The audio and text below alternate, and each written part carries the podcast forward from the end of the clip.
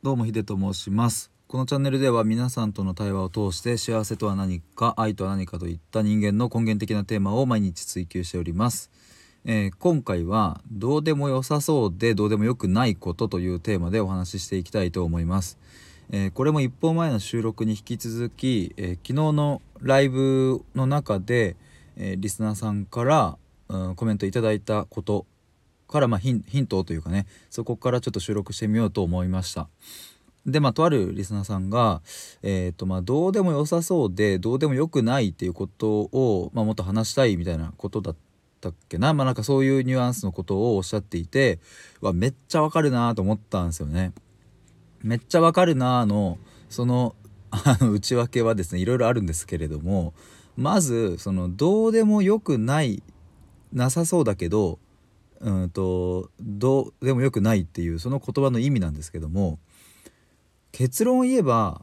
あの本当にどうでもよくないんですよ。本当に重要度が高いんですよ。本当に今話したいんですよ。あのまあ緊急度は高くないにしてもそうあの今日明日で話さないともう人生がやばいとかっていうそんな緊急度はないにしても重要度は非常に高いわけですよ。ただそれをただ単純に重要度が高いから話したいみたいなことを言ってしまうと「えそんなこと考えてんの?」とか「考えすぎじゃないの?」とか「真面目すぎなんじゃない?」みたいななんかそんな空気感が漂ってしまいそうってちょっと思っちゃう僕だったら思っちゃうんですね。だからうんとどうでも良さそうだけどっていう前提をつけないと話せなくなっちゃってるっていう。僕はそういう風に捉えてます。本当はだって話したいからいやこれ話したいんだけどでいいわけじゃないですか。ただただそのなんだろうなそれを話しちゃうとねなんかこういつもの友達や、まあ、家族との会話の流れとしてはちょっと異質なものになってしまうからうんと若干そこに抵抗があるっていう、まあ、まずそこ僕は分かるなっていうことですね。でまあそこそこに関連してもう一つなんですけどもやっぱりそのどうでも良さそうでどうでもよくないことっていうのはあの人間話さないとやっぱりなんだろうなどこかのタイミングで息が詰まってきちゃうみたいなことはやっぱあるなと思います。まあ、僕はあの本当おかげさまで こういうラジオでなんか、うん、僕が考えていることやあの真面目だねって言われちゃうようなことをもう垂れ流してもうバーバーバーバー話してるんですけども。いやまあ、うん、こういう場所があるから僕はなんか本当にあ日々自分はこうやって深く考えちゃう、まあ、考えすぎちゃうみたいなことがあってももはやそれもいいんだっていうふうに思えるようになってきたところもあるしまあ財布だけじゃなくてノートとかでもね毎日出しているんですけどもあのまあそこは本当に嬉しいおかげさまでっていうふうにまあ思ってます。まあただねその1本前の収録で言った「現代は対話に飢えている」っていう収録でも言ったようにうんとそれを本気で話せる相手ってどうなんだろう僕はあんまりいないって思っちゃうなーっていう、まあ、だから対話に飢えているなんていうタイトルで出したんですけども、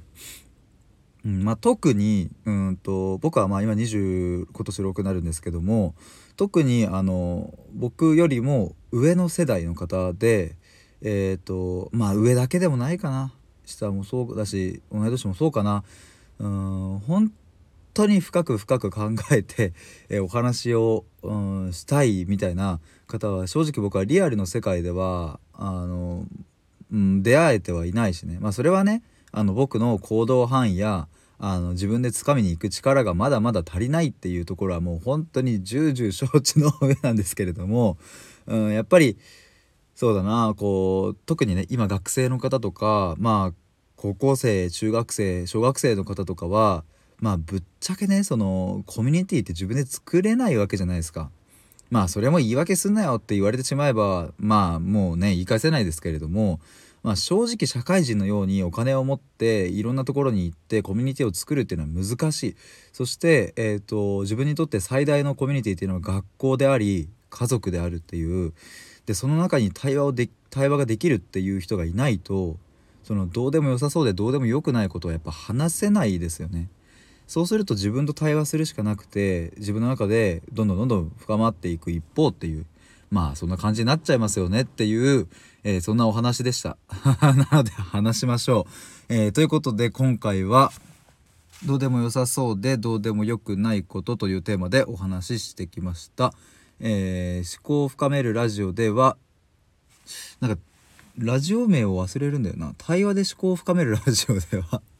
随時対話したい方を募集しておりますえー、とまたですねここならの電話相談でも、えー、と1対1でクローズの世界でお話しするということもできますのでプロフィール欄概要欄をご覧くださいではまた。